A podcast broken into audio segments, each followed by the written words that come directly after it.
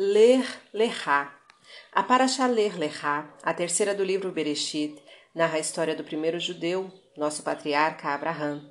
Deus ordena a Abraham que saia de sua terra natal, da casa de seus pais, dos seus pais, e vá para a terra santa, Eretz Israel. A Parashá relata ainda a descida de Abraham ao Egito, a guerra dos reis e a vitória de Abraham, e o pacto de Deus com Abraham, denominado aliança entre as metades. No final, Abraham recebe o mandamento da circuncisão, Brit Milá. Não pare de crescer. Ler, lerá. Vai. Nesta semana, a Torá começa a narrar a história dos nossos patriarcas. A primeira paraxá, Bereshit, é uma leitura alegre, pois relata a criação do mundo, embora não termine de modo muito agradável. A segunda paraxá, Noah, descreve o dilúvio, mas tem final feliz, o nascimento de Abraham, Avino. Ler Lechá, por sua vez, nos traz contentamento. Vivemos todos os dias da semana na companhia do nosso primeiro patriarca, Abraham, que dedicou sua vida à difusão do nome de Deus na terra, deixando-nos como legado essa qualidade de Messirut Nefesh. Abraham já fora brevemente citada no fim da paraxá anterior, quase de passagem mas é aqui que a Torá de fato dá início à exposição dos acontecimentos de sua vida, quando ele já tem 75 anos de idade. Nesse momento, Deus revela-se a Abraão e diz: Ler, lerá, vai de tua terra, de tua parentela e da casa de teu pai. Literalmente, Deus ordena a Abraão que saia de seu ambiente e vá ao lugar que ele lhe indicará.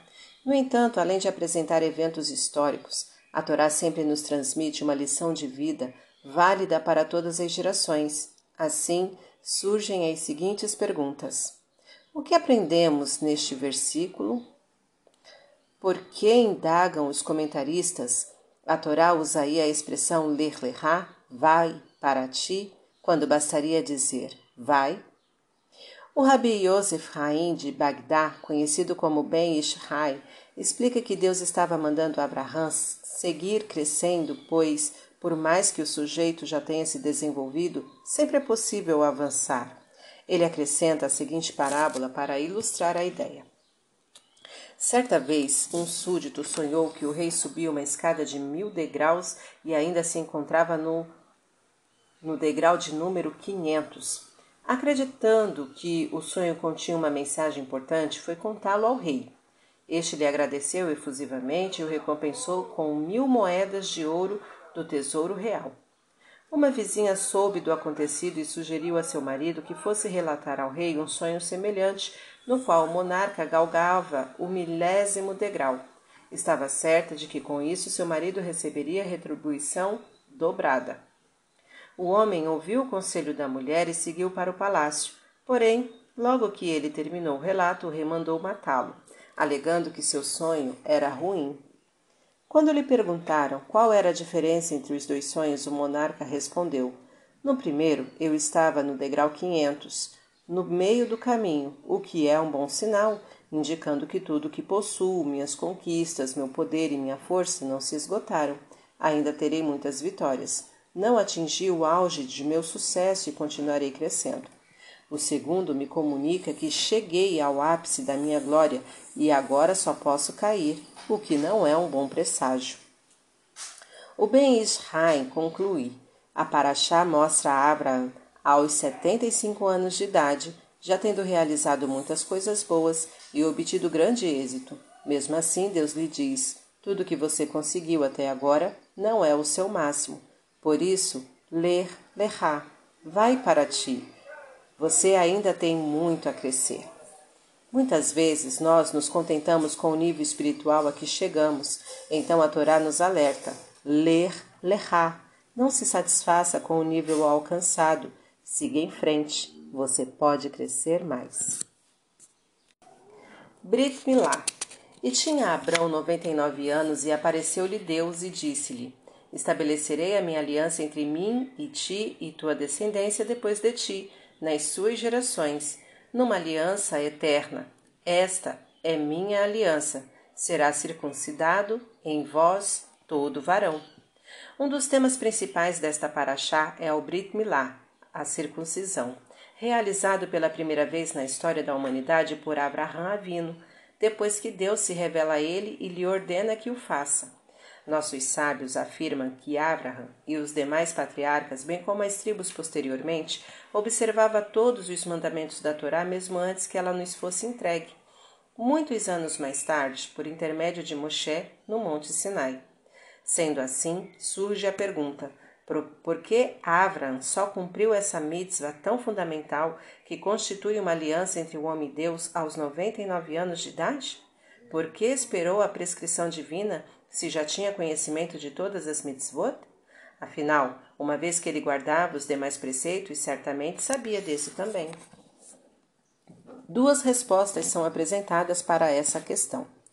Primeiro, Abraão circuncidou-se em idade avançada para nos mostrar que nunca é tarde para cumprir essa mitzvah. Isso serve de motivação para as pessoas interessadas em converter-se ao judaísmo, indicando-lhes que sempre há tempo. Caso Abraham, o primeiro patriarca, tivesse sido circuncidado ao nascer ou na infância, os mais velhos poderiam desistir desse preceito pensando que já vencera o prazo. 2. A Hassidut explica que há uma enorme diferença entre a prática espontânea de boas ações e o cumprimento de preceitos por determinação divina. Nossas boas ações certamente são muito positivas, porém carecem de força espiritual. Por outro lado, as mitzvot que observamos por ordem de Deus têm o poder de atrair divindade para o nosso mundo físico e, desta forma, unir o espiritual e o material tornando sagrados os objetos concretos, o que não acontecia na época dos patriarcas. Essa fase histórica só teve início com a revelação da Torá no Monte Sinai. O Rambam ensina que os atos dos patriarcas são uma fonte de força para nós. Para que isso pudesse acontecer, era necessário que ao menos uma mitzvah tivesse a mesma natureza antes e depois da entrega da Torá. A mitzvah escolhida foi o Brit Milá, a circuncisão. São essas as razões pelas quais Abraão Avino não se circuncidou antes que Deus se revelasse a ele e lhe transmitisse esse mandamento. Era uma vez salvo pelo Brit Milá. O rabino Isaac Abravanel era ministro do Tesouro Espanhol. O rei o estimava muito por sua capacidade, honestidade e outras qualidades. Em consequência disso, ele era invejado pelos demais ministros que diziam constantemente, ao monarca: Vossa Majestade não deveria confiar tanto nesse judeu. Submeta-o a um teste para verificar se ele realmente lhe é fiel. O rei, por fim, concordou, por sugestão de seus assessores, chamou a Bravanel e comunicou-lhe que em três dias deveria se apresentar uma lista detalhada de todas as suas propriedades. No dia marcado, o ministro do Tesouro entregou o relatório em que avaliava seu patrimônio em setecentos mil shekels. Quando viram a enumeração dos bens e o preço atribuído a cada um, os ministros puseram-se a rir, pois conheciam sua casa, campos e terrenos, cujo valor obviamente era muito superior ao declarado. Contrataram um avaliador que confirmou que a quantia mencionada não chegava a um terço do montante real. Diante de tudo isso, o rei encheu-se de ira. Na mesma época, ocorreu outro episódio que enfureceu ainda mais o monarca. Um empregado não judeu de Abravanel, no qual ele depositava inteira confiança, foi subornado pelo ministro das Relações Exteriores e passou-lhe documentos secretos conhecidos apenas pelo ministro do Tesouro e pelo rei. Numa audiência, o ministro desonesto revelou ao monarca que tinha conhecimento daquelas informações sigilosas, alegando que elas lhe tinham sido transmitidas por seu ministro judeu. Naturalmente, o rei encolerizou-se com o rabino, seu ministro do tesouro, que ousara divulgar segredos da casa real e decidiu condená-lo à morte por traição.